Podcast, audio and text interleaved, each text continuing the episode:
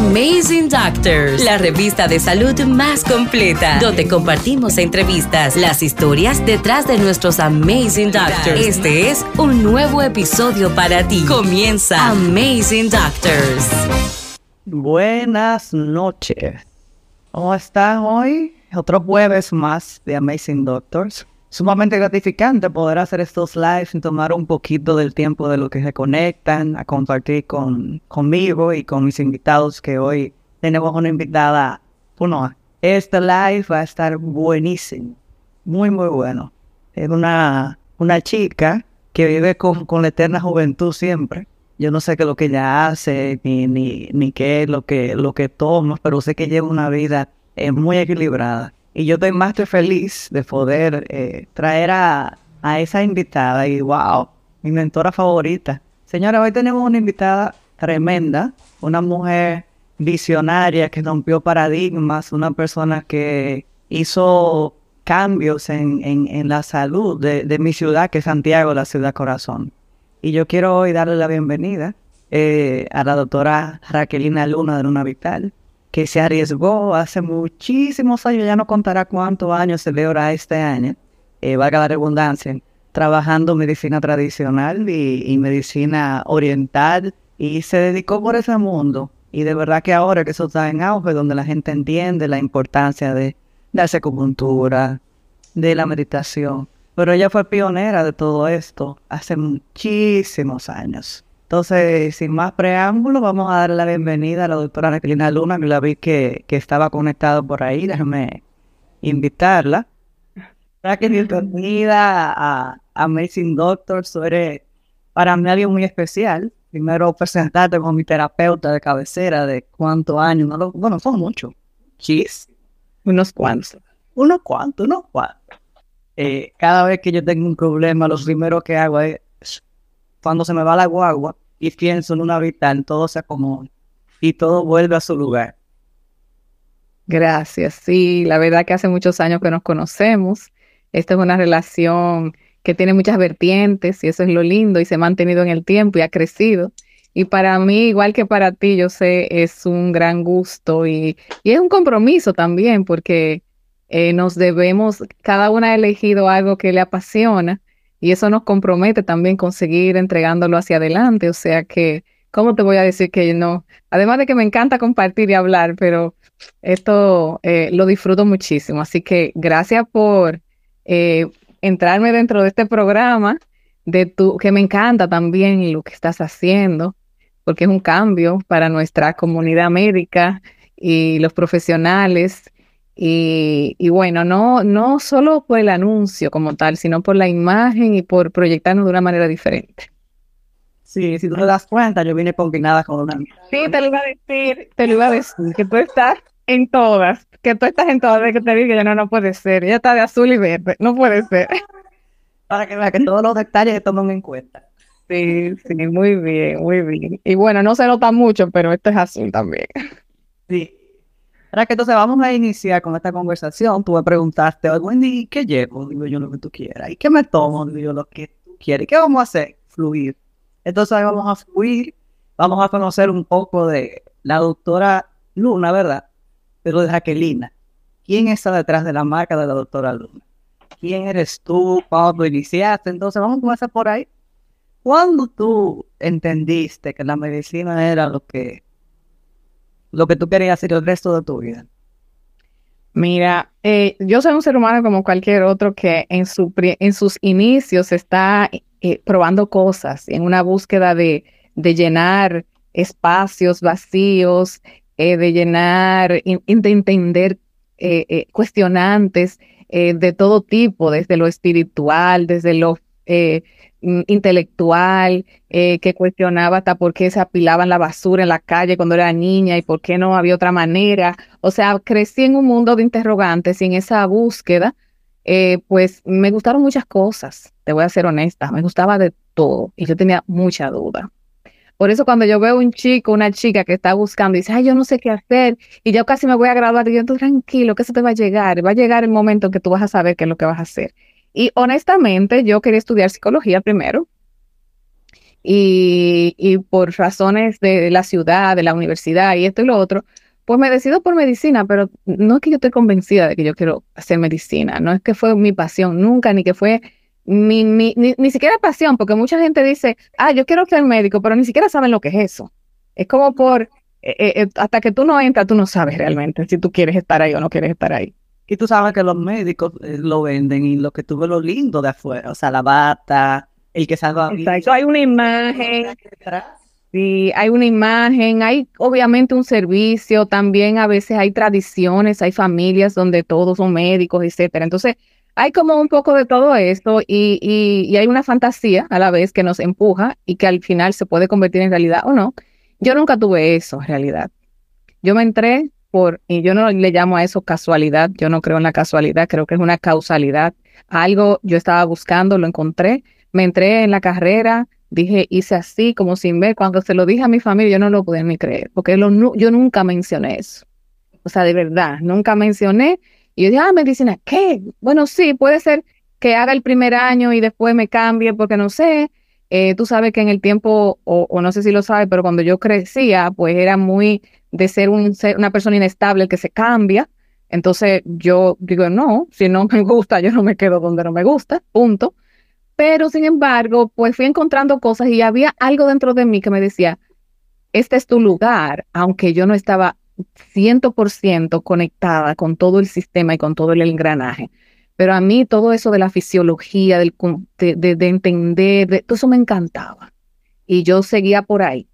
Realmente me enganchó mucho desde el inicio eh, esa introducción a la, a la medicina que nos hizo el doctor Cantizano, un doctor de Santiago eh, súper reconocido, querido, amado y bien recordado, ya fallecido, que nos habló de la historia de la medicina y a mí eso me enamoró. Y cuando me hablaban de la filosofía de la medicina, cuando me hablaban de, de, los padres de la medicina o del padre de la medicina de Hipócrates y, su, y sus conceptos de un ser integrado con mente, cuerpo, emociones y todas esas frases muy lindas que él tiene, yo eh, me quedé como muy enganchada y a la vez en el trayecto yo decía, ¿dónde está Hipócrates aquí? Porque yo no veo en ningún lado que aquí toman en cuenta si tú vas a hacer una historia clínica, si tú vas a hacer a tomar una presión, si tú vas a hacerle una cura a un paciente y en el hospital, ¿quién te habla de nada de eso? ¿Quién está pensando cómo está sintiéndose ese paciente? Eh, a veces ni siquiera cuando tú pasas y rotas por la, por la parte de, porque tienes que rotar por muchas áreas, por psiquiatría, tú, tú verdaderamente ves esa, ese concepto impregnado en el espíritu del médico, de quien te está enseñando y nada de eso. Sin embargo, yo me quedé ahí porque yo me sentía que estaba cumpliendo con algo que quería hacer y algo me decía, tú vas a hacer más, algo más, pero yo no sabía qué. Como en el cuarto, quinto semestre, conozco un médico que venía de Puerto Plata, que hoy lo considero mi mentor, una persona que fue muy valiosa para mí en su momento y que sigue siéndolo desde el corazón y me, y me mostró una manera diferente de tratar con los seres humanos. Yo me quedé como muy, muy movida y muy, y muy identificada. Eh, sí, y, y, me identifiqué sobre todo con, con su forma de hacerlo. Y bueno, seguí buscando y encontrando y la primera aproximación como de estudio y posibilidad fue a través de la escuela Neijin. Yo siendo estudiante de medicina, vino el doctor eh, José Luis Padilla a la República Dominicana, el fundador de la Escuela Neijin Internacional, que tiene sede en España, e hizo un primer seminario justamente en la Pucamaima. Yo era monitora de fisiología y era el único verano que nosotros como estudiantes teníamos libre, sin embargo yo me tenía que quedar porque yo tenía que trabajar, tenía que dar clase a los otros estudiantes. Eso hizo que yo pudiera coger ese taller, ese, ese curso fin de, de una semana completa y ahí yo quedé flechadísima y mi puerta de entrada al mundo, a un mundo diferente, es la medicina tradicional china, la cual no ejerzo el día de hoy 100%, sí me encanta, sí derivo, sí mando, sí tengo alguien que lo hace en Luna Vital, pero ya es, es imposible que yo lo pueda hacer todo. Entonces fui ya eh, entregando un poquito eh, a, a otras personas que fueran haciendo. Y yo me fui impregnando de muchas otras cosas, no todas las hago, pero sí las entiendo y sé que, que, que pueden ser útiles. Mi, mi mirada integral y mi, mi, mi intención de mirar diferentes áreas me hacía ser más que una persona que solamente hace acupuntura y, y con mucho respeto a un acupunturista que hace un trabajo muy, muy universal, muy importante. Sin embargo, yo sentía que yo podía hacer otra cosa, que es mirar todavía con una sombrilla más amplia y poder ver más la integración, más que, por ejemplo, Chef Gris, que está por ahí, dice la medicina alternativa, yo más bien le llamo integrativa porque integro eso que le llaman alternativo, que muchos otros le llaman complementario, con una mirada eh, ortodoxa, si se quiere, o, o más bien lo oficial, que también me gusta y que también veo que es parte de lo que existe y que tiene su utilidad. O sea, cuando tú estás bajo una necesidad de usar un medicamento, el medicamento es lo que va. No es que yo voy a decir no, pero cuando yo te puedo resolver de otra manera, menos, menos invasiva, ¿por qué no? Entonces ahí yo encuentro un punto intermedio en el que yo puedo eh, conectar ambas cosas sin, sin, sin pleito, sin, sin lucha, sin que no, esto es malo porque esto es químico y ese horror naturista, eh, que también se va a la ortodoxia, porque también se va al otro extremo de que esto es malo. Y, y, y a la otra parte, eh, el, el, la persona que va al mundo eh, que está en el mundo muy occidental, muy, muy formal y muy académico, todo eso porquería. O sea, nada de eso es válido y no sirve. Cuando hay un, unos milenios que acompañan y que, y que tienen y que le dan un, eh, una validez en el tiempo a muchas, a muchas cosas de las esas que nosotros hacemos y otras que no son de validez en el tiempo, sino que sencillamente se han estudiado y que también se han probado igualmente. Entonces, ¿Cuándo entonces deja que tú decides decir, yo no voy a ser una doctora eh, común de lo que salen de la universidad y yo me voy a ir por esa corriente y voy a hacer mi camino? Cuando tú decides... Bueno, desde que comencé, desde que hice eso, que yo ya estaba en séptimo semestre, ya eso se me quedó ahí. Yo terminé y yo casi terminando la carrera, cuando iba, bueno, cuando terminé más bien, que ya yo iba a entrar a hacer la eh, ¿cómo se llama esto? El, la pasantía, justo me llaman una persona que le dieron mi nombre en España, porque yo hice ese primer curso aquí, que yo podía estar interesada en un primer curso que se iba a hacer aquí en República Dominicana. Entonces, yo haciendo la pasantía, yo estaba haciendo esa, esa formación a la misma vez.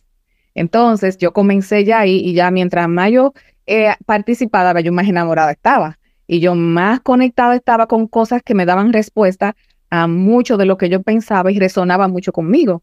Entonces yo digo, bueno, yo sigo este flujo. Yo ni siquiera pensaba, yo vivía y lo sentía. O sea, no fue como una decisión que yo dije, yo voy por ahí, no, yo lo estaba viviendo. Y eso era, yo lo integré como, como sí. Y de hecho, al ser, eh, si dice Mari Carmen, cuando algo más grande me guía, pues sí, eso mismo era. Y por eso es que yo me siento tan tan afortunada y tan agradecida de la vida porque es como que me llegó esa inspiración y me fueron llegando y los caminos se fueron abriendo solitos. En ese tiempo, no es que soy, yo sea tan vieja ni mucho menos, pero en aquel tiempo no había internet para tú googlear y decir dónde hay un curso de tal cosa, eh, tal. Ahora tú puedes encontrar todo lo que tú quieras ahí y rápido. En ese tiempo había que hacer una llamada telefónica. Es una era donde tú, yo digo ahora que el que no se forma gratuitamente y aprende un oficio porque no quiere. Muchas oportunidades, definitivamente que sí. Entonces yo, esas me fueron llegando solitas, yo las fui encontrando y mientras más yo iba mirando y encontrando, ah, mira, me venía, por ejemplo, una amiga, me acuerdo cuando estaba terminando la formación, porque al final no la terminé en República Dominicana, porque pues, se, se interrumpió el proceso, me fui a Venezuela, terminé en Venezuela y allá me encuentro con una amiga que de repente me dice, ay, yo estoy usando unas gotitas que son unas flores y no sé qué, y tú sabes, ¿y dónde es eso? Como para allá del paciente primero, por supuesto, la pruebo, me encantan y ya yo estoy en la siguiente formación. Entonces así comienzo a hacer conexiones, así llega eh, la ozonoterapia, la terapia neural, eh, la quelación, terapias en general. Entonces ya cuando comienzo a, mezclar tanto, ahí aparece en España una oportunidad de hacer medicina integrativa como, como, como maestría. Entonces, eso me ayudó mucho como a mirar todo y como conectar un poco más y, tener como una mirada más integrada, eh, valga la redundancia, de, de, cosas que yo tenía un poco dispersas y cómo las puedo combinar. Y ahí también es que decido, yo no puedo, el tiempo no me da para ver 30 y pico de pacientes que yo venía, que venía, 40 eh, pacientes en acupuntura, porque como es un poquito más rápido y eso, pero a la vez la persona me está consultando, me está haciendo una historia. O sea, yo no te puedo imaginar cómo yo atendía a tanta gente. Y les escuchaba y además querían una indicación y además querían que yo les recetara tal cosa. O una cosa o la otra. Entonces ahí ya comienzo a buscar ayuda. No había tanta gente formada, pero poquito a poco, afortunadamente también la misma escuela se ha ido ampliando y ha habido gente que se ha ido formando. Entonces ya yo puedo ir delegando y comienzo a armar equipo y ya, bueno, la vida me siguió llevando por el rumbo, pero ahora mismo ya no, la vida no me lleva tanto. Al final me sigue llevando, porque uno siempre tiene esa fantasía de que uno que piensa y decide. El, el, el pozo inconsciente más grande, y tú lo sabes muy bien, y uno cree y se come el cuento de que es el, ah, no, no, la matatana, que sabe todo. No, hay una guía siempre y van apareciendo las cosas y tú solamente dices sí o no. Entonces yo le he dicho sí a muchas de esas cosas que, que me han ido interesando y sigo haciéndolo porque esto no termina nunca. Y siempre estoy estudiando, siempre estoy haciendo cosas nuevas. Hay temporadas que me las cojo de break, porque, óyeme, tampoco se puede. Pero siempre hay algo nuevo y siempre estoy leyendo. Y, y, dicho a ti siempre, ¿cómo que el día a ti te da para tantas cosas? Porque tú tienes una agenda desde las 5 de la mañana, haz ejercicio, eh, corre, medita, eh, te da tiempo para todo. Entonces yo ¿cómo que tú puedes? Y estoy aquí contigo, y estoy aquí contigo, terminé, terminé paciente a las seis de la tarde y, y, estoy aquí contigo, entonces ya yo cené, estoy tranquilita, relax, y eso, sí, sí, el tiempo al final da, hay una sensación de que el tiempo va muy deprisa y, y eso creo que la mayoría de las personas lo está sintiendo. Y la verdad es que yo misma a veces digo, wow, no me va a dar, pero sí, yo también sobre todo después que me enfermé de la tiroides, pues el tema del tiempo es un tema de muy, muy de la tiroides, muy de la cronología. Entonces, eh, mi trabajo es que el tiempo es el perfecto y, y, me da el tiempo para todo lo que es importante. Entonces, mi frase favorita es, tengo tiempo para todo aquello que es importante para mí. Hay cosas que voy a tener que decir que no, porque no se puede. Es elegir dentro de lo que se puede planificar, porque también vienen los imprevistos, también hay que aprender a, manejarse ahí. Pero es un poco elegir y, que para lo que tú quieres si te dé tiempo, porque yo puedo elegir quedarme en la casa y ponerme a ver televisión, pero estoy aquí. Yo puedo elegir no hacer ejercicio y seguir durmiendo y, hacer después, levantarme corriendo para irme a trabajar y después trabajar hasta tarde. O sea, tú sabes, cada uno puede elegir lo importante es que cada uno elija en lo que se siente bien. Yo me siento bien levantándome temprano. Esta mañana, por ejemplo, no tenía mucha energía y, y no me quería levantar, pero dije, no, espérate, porque justamente al pararme y hacer, hago unos ejercicios, me hago unos masajitos, que los voy a enseñar un día de esto en, las redes, me sube la energía, cojo, me pongo mi tenis, salgo, me muevo. Después que ya tú estás haciendo movimiento, me puse a hacer calera esta mañana wow, eso te da una energía que te da para todo. Entonces llego una ducha fría en la mañana, fría, fría, fría. No importa que sea invierno y que yo esté donde yo esté y el, el agua helada, me la, eh, me la pongo fría.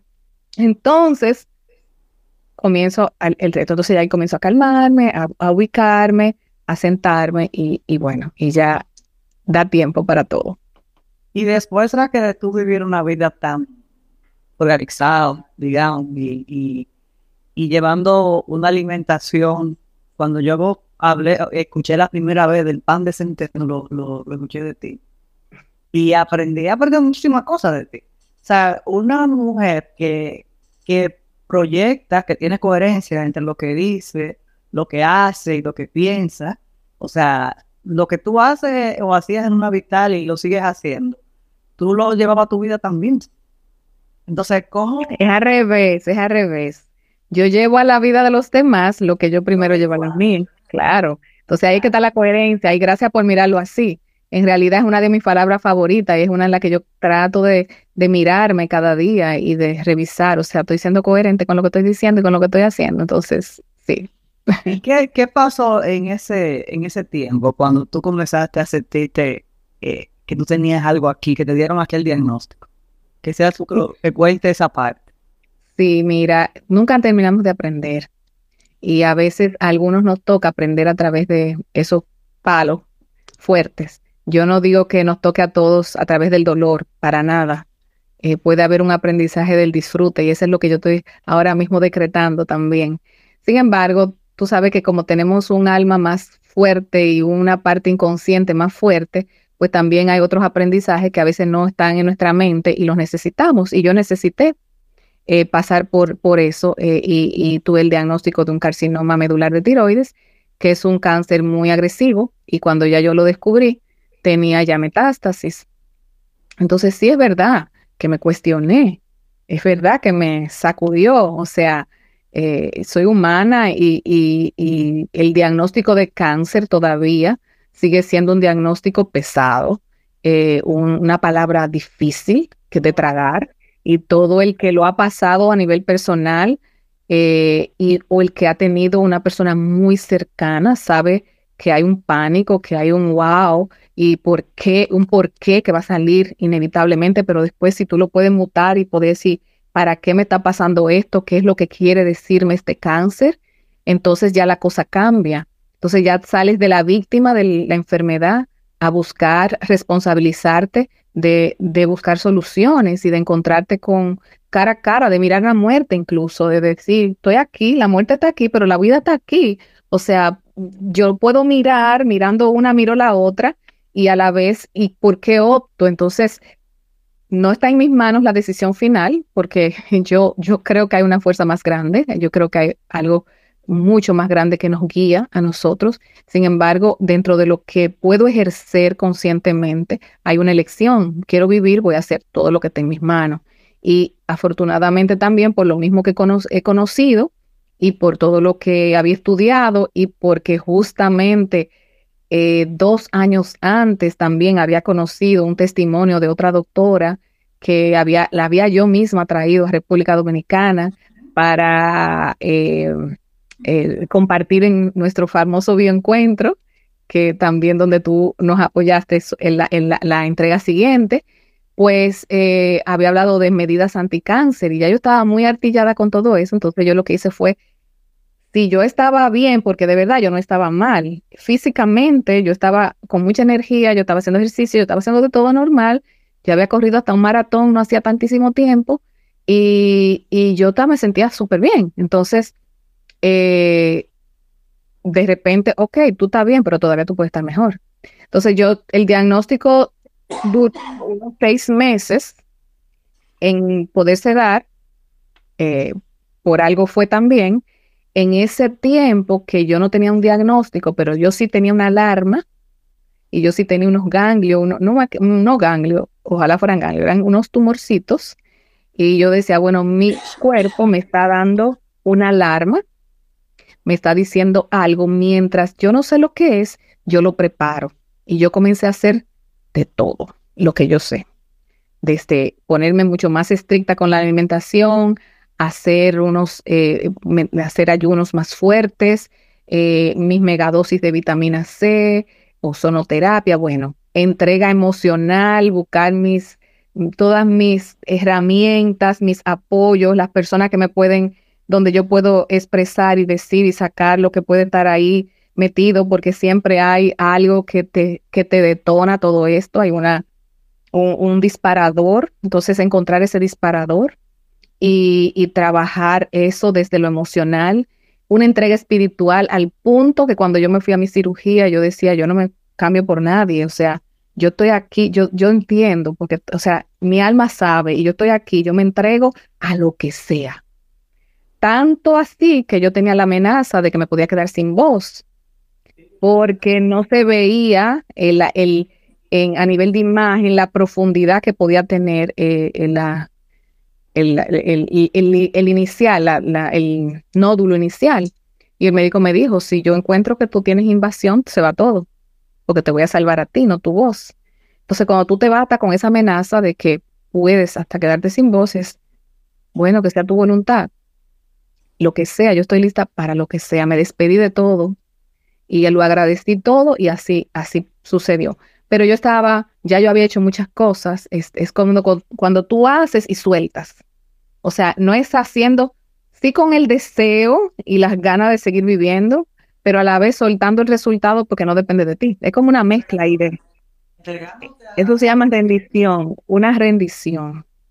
Entonces, eso me permitió, bueno, tranquilizarme. Yo estaba muy, muy, bien, muy en paz con lo que estaba pasando y haciendo lo que tenía que hacer. Llevando las, las dietas y todo, no como un castigo. Ay, ahora yo no puedo comer azúcar. No, es una elección. Yo quiero hacerlo porque yo quiero vivir esta experiencia y yo quiero asumirla con todo.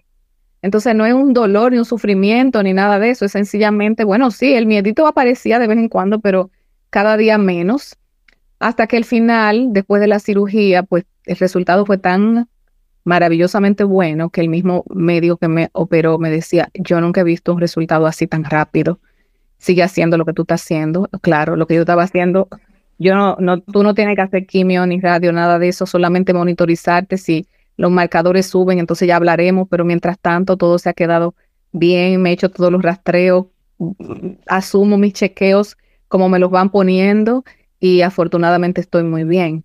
Aprendí mi gran lección, eh, fue un proceso eh, fuerte, a la vez muy enriquecedor, que no lo cambio, muy lleno de, aprendizajes y de vivencias del corazón sobre todo y, de, miradas, de, ampliar la mirada hacia todo, a, mirarme como más vulnerable, a decir yo soy humana también, así a mí me puede pasar, yo no estoy ajena, por más buena que yo sea y por más que yo haya hecho por mí y por mejor que yo me porte, como eh, es así. A la vez, hubo una cosa importante que cuando yo después fui a la endocrinóloga que me mandó el doctor, eh, al chequeo posterior a la cirugía. Todo eso fue en New York. Eh, la endocrinóloga, que por cierto es dominicana, le he tomado muchísimo cariño, es una mujer, una profesional excelente de Mount Sinai.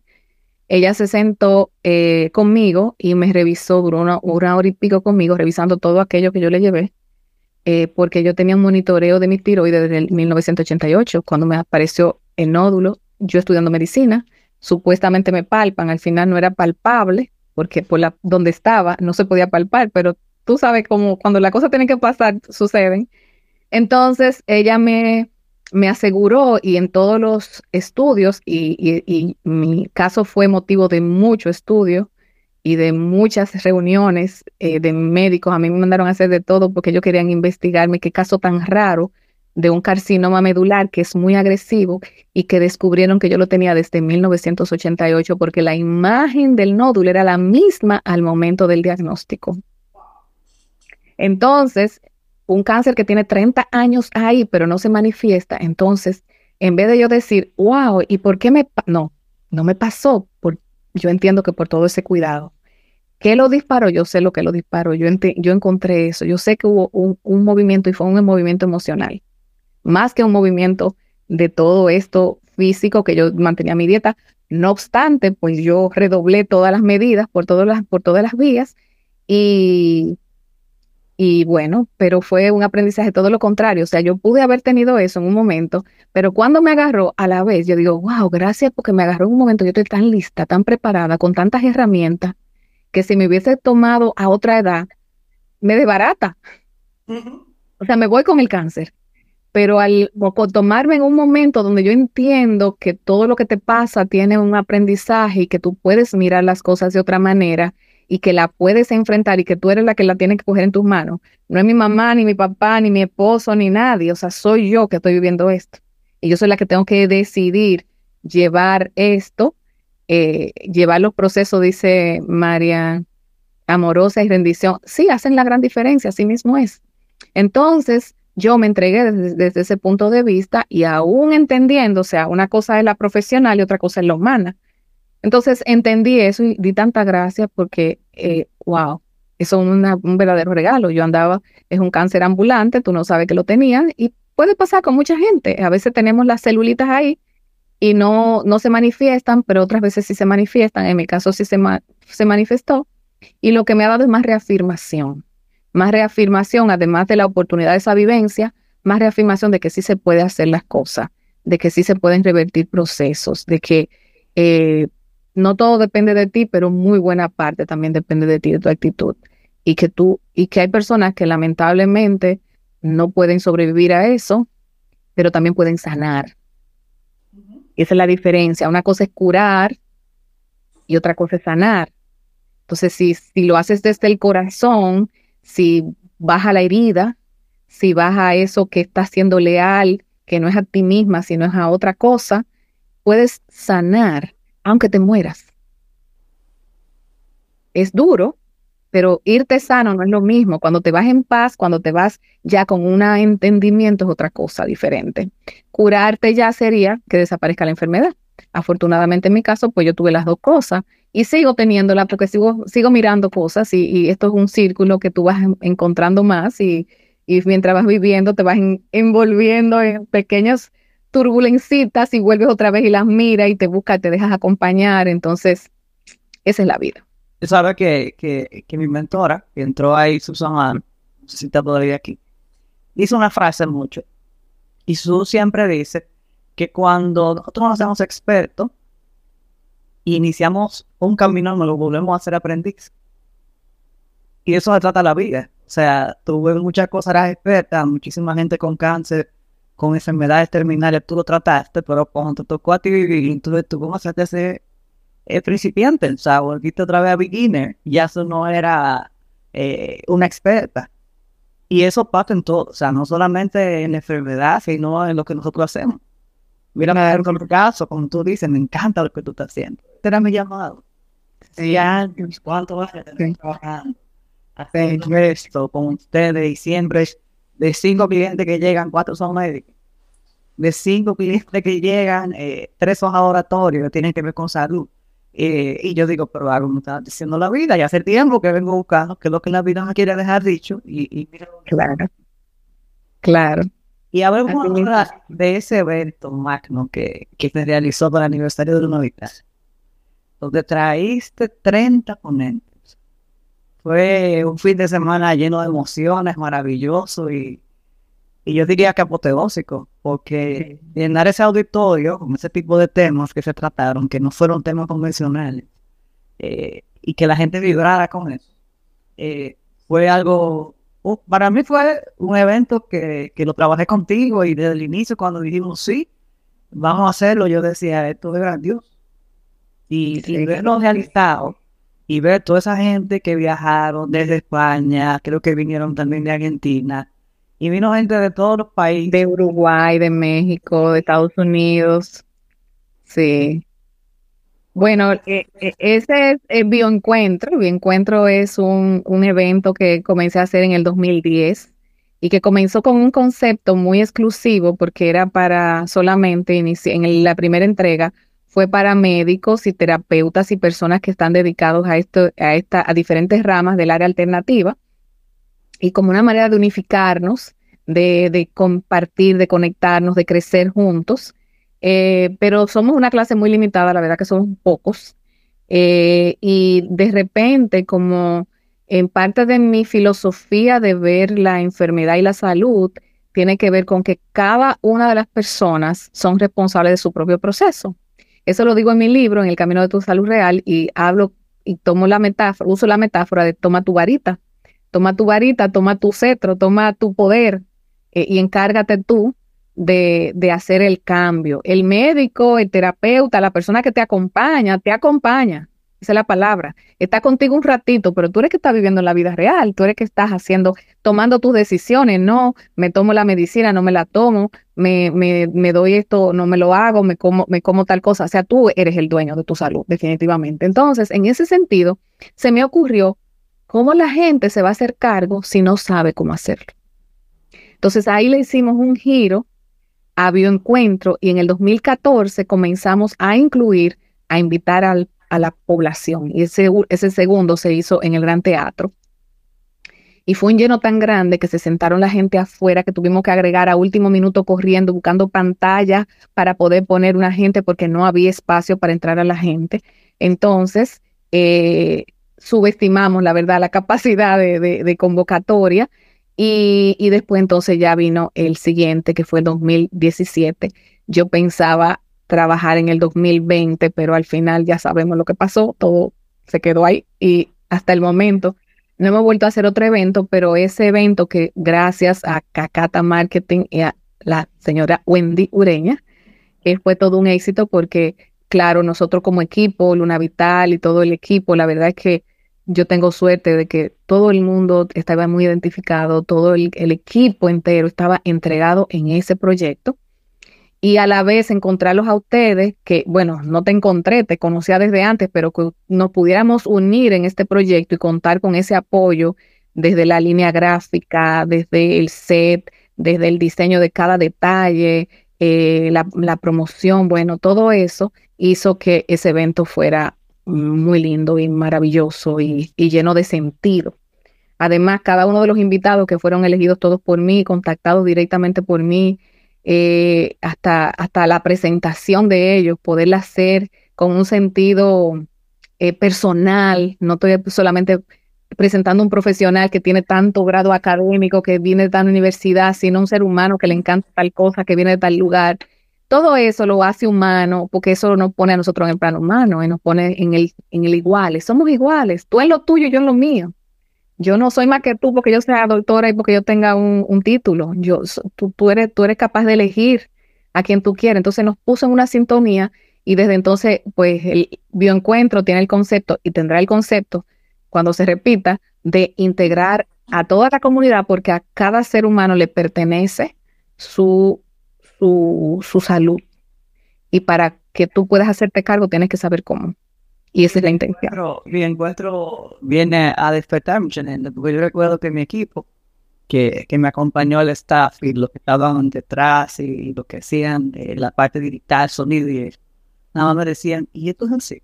O sea, ellos mismos, o sea, se, se quedaban, aunque están trabajando, pero están pendientes y aprendiendo de, de temas que fueron a trabajar, a grabar, a tomar imágenes, a, a una organización. Y todo el mundo aprendió. Para mí, sí Imagínate que si te acuerdas que el inicio lo hace, la apertura, después de, de Celeste hablar de intención, atención, sin tensión, viene y abre más, nada más y nada menos que una pediatra, mi querida amiga María Pacheco, que es neonatóloga también, y ella comienza hablando de la importancia del nacimiento. ¿Qué diferencia hay cuando un bebé nace de una manera o de la otra? O sea, eh, o sea, había de todo, porque no era solamente que todo el mundo iba solamente espiritual y, meditación. Teníamos un teacher de yoga, el que Henry, que entre set y set no hacía, no cambiaba la posición y nos ponía a respirar. O sea, integramos todo, desde los profesionales de una, de una eh, especialidad convencional hasta personas que están trabajando con esencias florales, eh, pero que están haciendo un trabajo serio. Alimentación, un trabajo bellísimo que hizo Richard Velázquez, que hizo Mari Carmen, o sea, hubo de todo y fue lindo, creativo y, bueno, era el arte de sanar, entonces tenía que ser creativo obligatoriamente. Entonces sí me siento muy orgullosa de haber hecho eso y ojalá tenga la oportunidad, la pandemia nos paró un poquito, eh, se pueden hacer eventos virtuales, pero yo apuesto a que en algún momento podamos volver otra vez a, a hacer algo, es un trabajo que toma mucha energía también, vamos a ver cómo se da, pero lo que hicimos, muy satisfecha, muy contenta y muy agradecida de todo el apoyo de todo el que se involucró. Y cuéntame ahora de, de qué te motivó a escribir El arte de sanar. A escribir el libro. El libro es El camino a tu salud real. Bueno, dentro de todas las vertientes mías y de todas las cosas que me gustan, una de ellas es escribir. Y, pero yo siempre decía que yo iba a escribir cuando tuviera algo que decir, porque como que no es escribir por escribir, decir que yo soy autora porque soy autora. Está de moda y todo el mundo quiere ser autor y eso te da un prestigio y está bien. Y cada uno lo hace desde su, desde su realidad. Y la mía siempre era cuando yo tenga algo que contar y yo consideré ya en ese tiempo, tenía unos veintitantos años de experiencia, mucho que decir, todavía tengo mucho, todavía quisiera escribir más y tengo menos, todavía no tengo tanto tiempo para volver. Tengo un libro a medio escribir, otro, otro libro a medio escribir, pero eh, siempre, siempre me gustó y siempre iba como compilando cosas hasta que un día dije, ya, me voy a sentar en serio y comencé a hacerlo. Eh, y básicamente es contar un poco de mi experiencia, contar un poco de mí también, de, porque ahí el, libro, ah, yo, yo cuento muchas cosas mías eh, y lo hago desde mi propia experiencia, desde mi propia vivencia.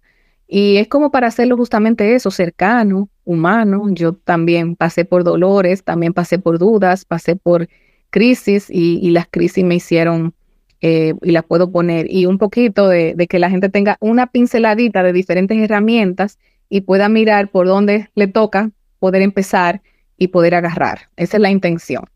Eh, y bueno, cuando ya estaba, yo creía que había terminado el libro, o ahí viene el diagnóstico del cáncer, obviamente un libro secundario en ese momento, y lo dejé ahí, archivado otra vez, como tantas veces lo hice. y bueno, ya después lo retomé, yo dije, ya, este va, este va a nacer, este va a nacer, y ya me puse en serio, después que ya me recuperé y que estaba mejor, año y pico después. Entonces ya ahí plasmé un poquito la experiencia, le, agregué esa parte de, del cáncer y, esa es la historia. Ahora mismo estoy en proceso de, de la segunda edición, desde hace tiempo, mm, lo tomo también y vuelvo y otra vez y estoy ahí, pero él va a salir, la segunda edición va a salir pronto. Eh, que esa parte de que tú dijiste que tenía, hiciste un par de un año y pico, era porque cuando tú hiciste la, parada del año. Sí, sí. Claro. Que ese proceso había que incluirlo también dentro de ese libro.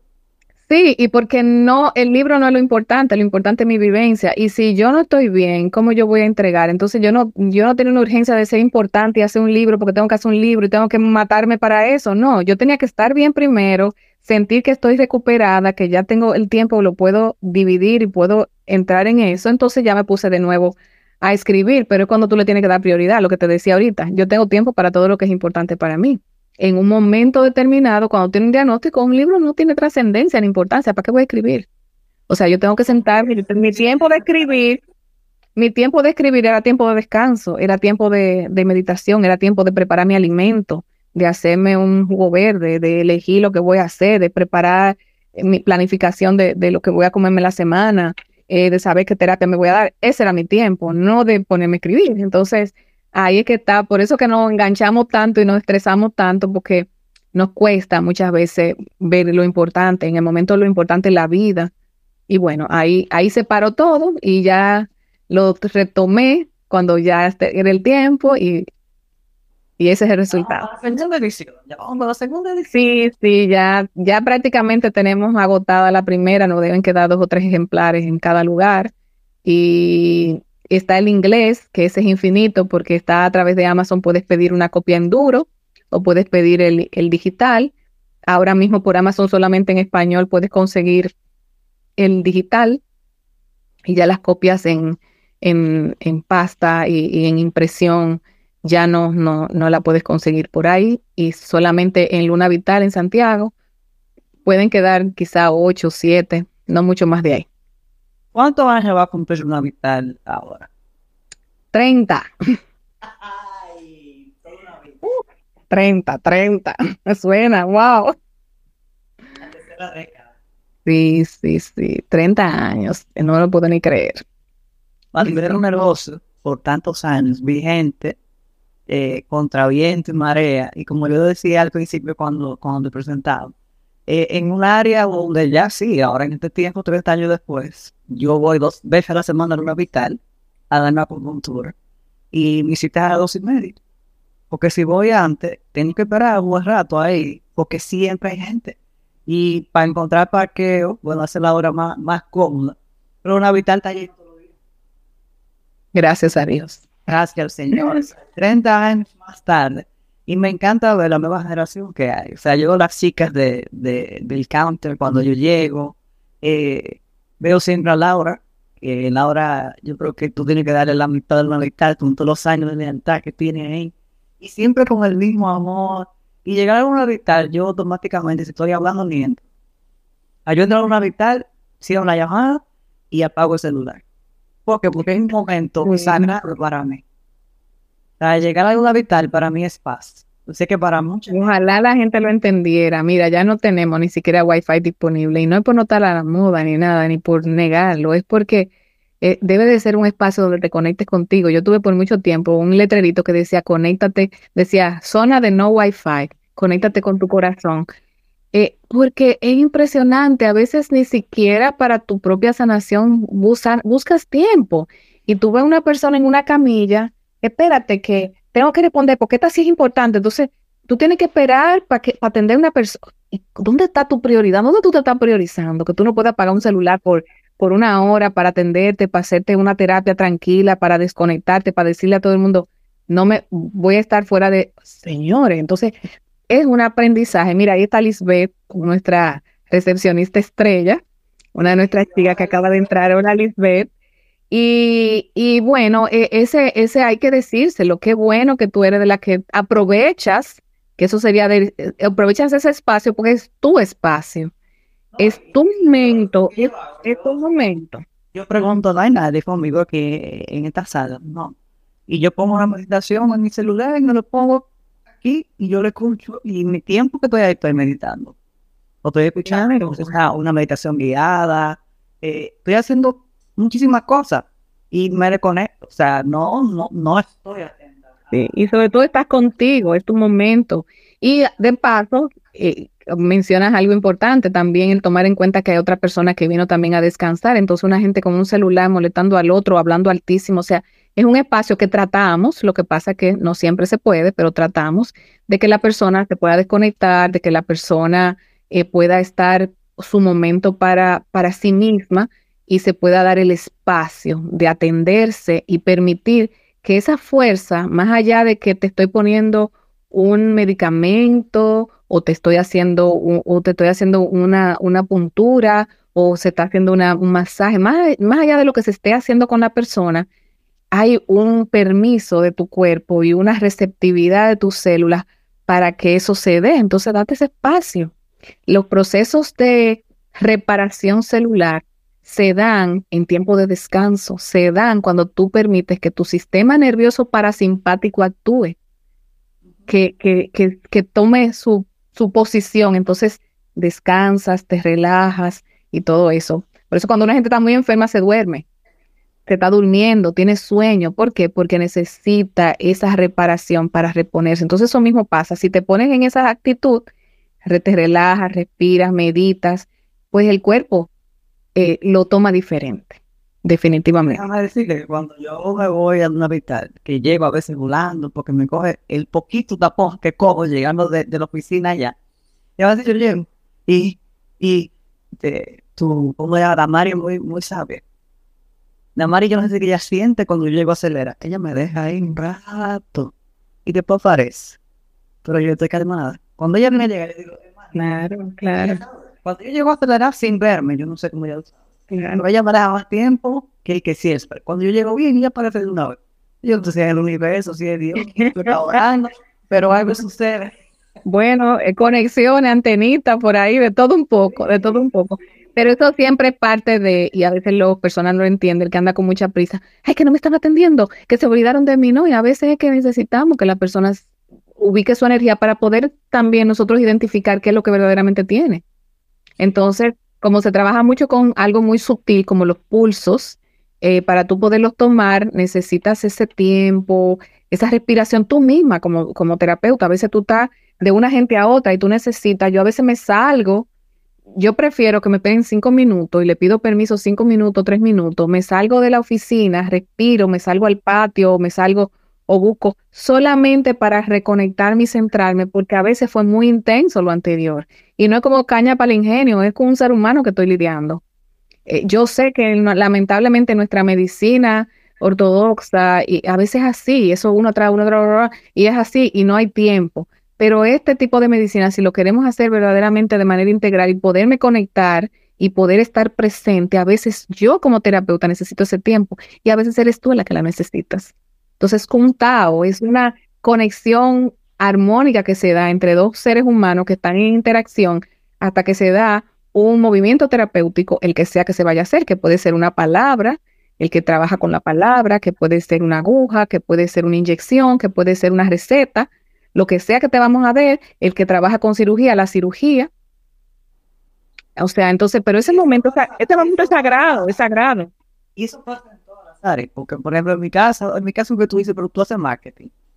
Cuando yo voy de, un, de, un, de una marca para otra, yo tengo que tomar un tiempo. O sea, para mí es muy difícil cuando yo tengo que recibir un cliente y, me está esperando otro. Que yo tengo que conectarme entonces con lo que esa gente viene a traerme.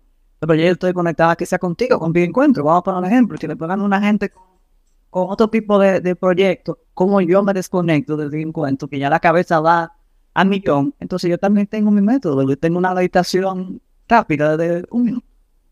¿Dónde?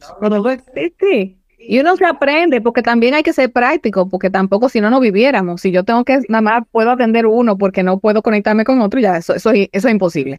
Pero uno aprende, aprendemos a, hacerlo rápido, a resetearnos rápido, pero necesitamos por lo menos ese minuto de conciencia, hasta un vaso de agua, óyeme, hasta un vaso de agua con conciencia.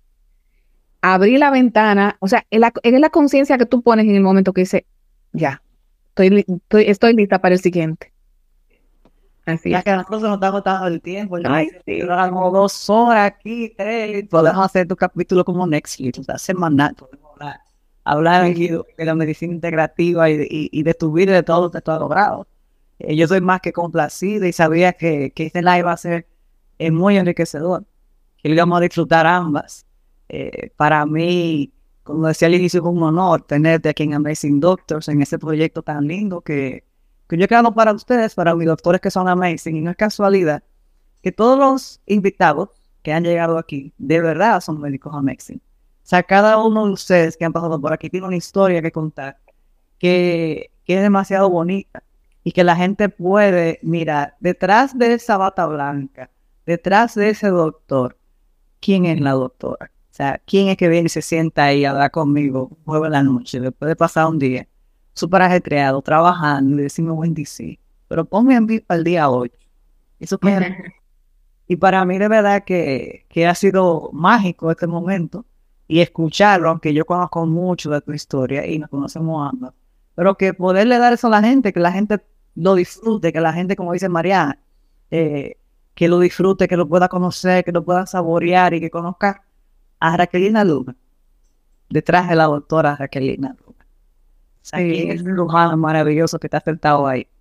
Y aquí yo te mando un, un abrazo así, apretado como lo que nos da. Gracias, gracias del alma y gracias por todo eso que tú estás haciendo, porque de verdad que, que sí, que es una mirada diferente para que podamos aparecer diferente en este tiempo, diferente con, con lo digital eh, proyectándonos, pues tener una imagen yo creo que es muy importante y eso que tú estás haciendo es bellísimo y me ha encantado cada vez que veo una de esas creatividades tuyas, digo, wow, qué lindo, wow, qué, qué, qué bonito y qué bueno. Y yo eso lo entendí hace mucho tiempo y sé que es muy importante eh, el, el, tener un, una marca personal o una marca empresarial, cualquiera de ellas. Sí, fuiste de la pionera que decidió realizaba un branding cuando la gente ni siquiera entendía lo que era eso. Sí, sí, tuve la, ventaja, estaba trabajando en televisión en ese tiempo con Irving Vargas en Santo Domingo, que tenía, tenía un programa que se llama Marketing World, y yo iba a hacerle unas cápsulas de salud y yo grababa un mes entero.